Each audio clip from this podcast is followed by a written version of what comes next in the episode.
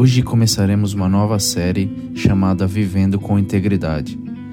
Esta série é um levantamento da vida de José, que enfrentou maus tratos, violência, tentação e prisão em uma terra hostil. No entanto, ele viveu com integridade pela fé. Integridade significa solidez, integralidade, completude de princípio moral e caráter. Para um cristão, a integridade refere-se à consciência entre o que dizemos acreditar e o que mostramos, ou seja, acordo entre nossas crenças e o nosso comportamento. A mensagem de hoje é intitulada Ressentimento. Ressentimento é um sentimento de raiva ou descontentamento sobre alguém ou algo injusto. Raiva é uma reação ou resposta automática a uma situação. Ressentimento requer habitação em eventos passados desagradáveis, experimentando, sendo afetado ou controlado por eles continuamente. O nosso versículo tema está em Gênesis 37:3. Jacó amava José mais do que qualquer um de seus outros filhos, o que resultou em ressentimento deles. O ressentimento é resultado do favoritismo Podemos encontrar isso em Gênesis 3, tri, Gênesis 37, 2, Gálatas 5, 26, Efésios 4, 31 e 32, também em 6, 4 e em, em, e em Hebreus 12, 14 e 15. Gênesis 37, 2. Este é o relato de Jacó e sua família. Quando José tinha 17 anos, ele frequ... frequentemente cuidava dos rebanhos de seu pai. Ele trabalhou para os seus meio-irmãos filhos das esposas de seu pai, Bila, Bila e Zilpa, e Zila. Mas José relatou ao seu pai algumas das coisas ruins que seus irmãos estavam fazendo. Talvez essas ações precisassem ser relatadas e poderiam ter sido solicitadas por seu pai, mas certamente criariam conflito entre seus irmãos. Gênesis 37:3, parte A. Jacó amava mais do que qualquer um de seus outros filhos, porque José tinha nascido para ele na velhice. A idade avançada de Jacó e o fato de que ele era filho de sua esposa favorita Raquel pode ter motivado o favoritismo, a indulgência, ele mostrou abertamente para José. Gênesis 37, 3 e 4. Então um dia, Jacó teve um presente especial feito para José, um belo manto.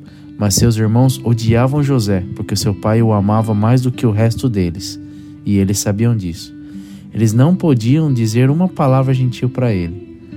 Esse lindo manto, manto longo, decorado com mangas compridas, um casaco de muitas cores, revelou que Jacó não pretendia que seu favorito cuidasse de suas ovelhas como seus irmãos, que usavam túnicas curtas, simples e sem mangas.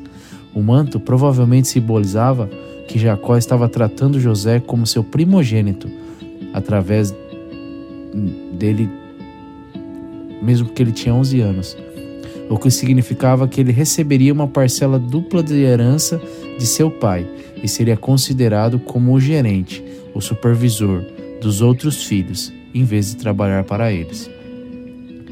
É óbvio que a má paternidade de Jacó criou conflito, conflito entre seus filhos se as crianças acreditam que são tratadas injustamente, comparadas desfavoravelmente, a raiva surge, leva à inveja e resulta em ressentimento à medida que experiências negativas são lembradas e ensaiadas.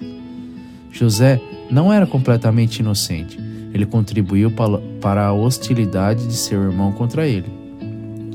Gênesis 37, do 5 a 8.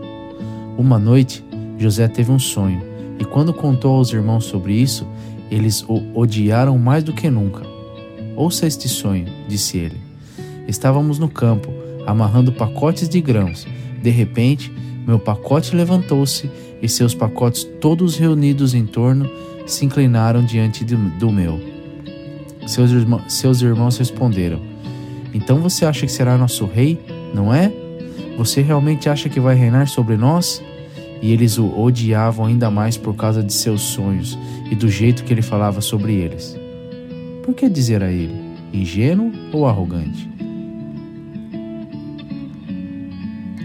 Gênesis 37, 9 e 11.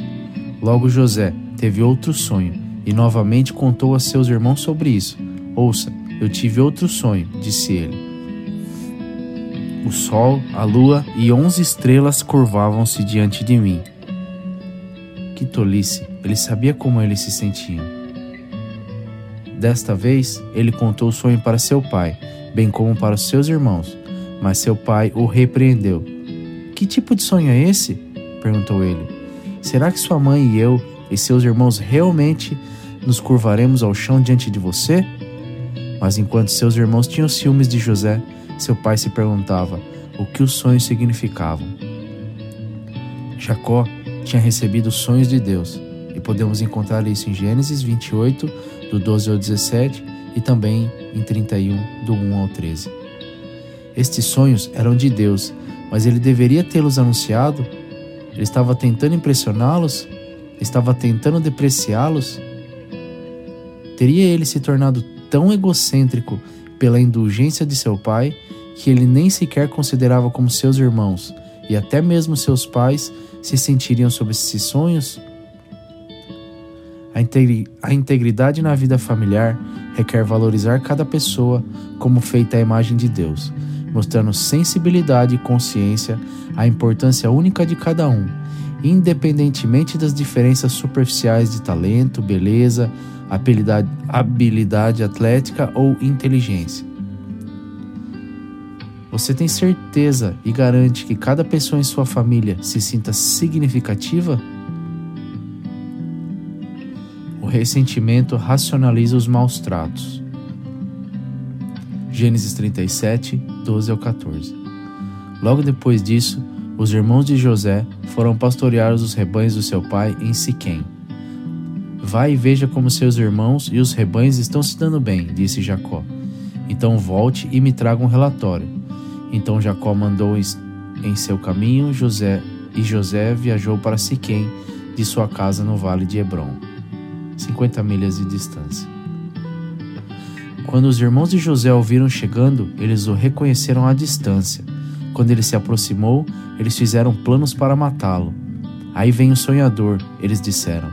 Vamos lá, vamos matá-lo e jogá-lo em uma dessas cisternas. Podemos dizer ao nosso pai: um animal selvagem o comeu, então vamos ver o que aconteceu com seus sonhos. O ódio do irmão é evidente. Ao vê-lo longe de casa, eles planejavam matá-lo. Gênesis 37, 21 e 22. Mas quando Ruben, o primogênito que José estava substituindo, ouviu falar do seu esquema, ele veio em socorro de José. Não vamos matá-lo, disse ele. Porque devemos derramar seu sangue? Vamos jogá-lo na cisterna vazia aqui no deserto. Então ele vai morrer sem a nossa mão sobre ele. Isso diminuiria, isso diminuiria a culpa deles? Rubem planejava secretamente resgatar José e devolvê-lo ao pai. Rubem era um homem de caráter e integridade? Não ou ele teria confrontado seus irmãos. Gênesis 37, do 23 ao 27. Então, quando José chegou, seus irmãos arrancaram o belo manto que ele estava usando. Então, eles o agarraram e o jogaram na cisterna. Agora a cisterna estava vazia, não havia água nela. Gênesis 42, 21 diz que José implorou por sua vida. Então, quando eles estavam sentados para comer, talvez com José chorando por misericórdia, por misericórdia, eles olharam para cima e viram uma caravana de camelos à distância vindo em sua direção. Era um grupo de comerciantes ismaelitas, trazendo com eles uma carga de especiarias, bálsamo e resina aromática de Gileade até o Egito. Judá, o quarto filho mais velho, filho de Léa, disse aos seus irmãos: O que ganharemos matando nosso irmão? Teríamos que encobrir o crime. Em vez de machucá-lo, vamos vendê-lo para aqueles comerciantes ismaelitas. Afinal, ele é o nosso irmão, nossa própria carne e sangue. E seus irmãos concordaram: Não vamos matá-lo, vamos vendê-lo, para se livrar dele para sempre. Eles poderiam se considerar misericordiosos por não matar José e beneficiar-se e, ter benefícios financeiros. O ressentimento permite racionalizar, justificar maus tratos, crueldades e até mesmo assassinato de alguém que você está convencido, está convencido está causando sua dor, que se tornou seu inimigo.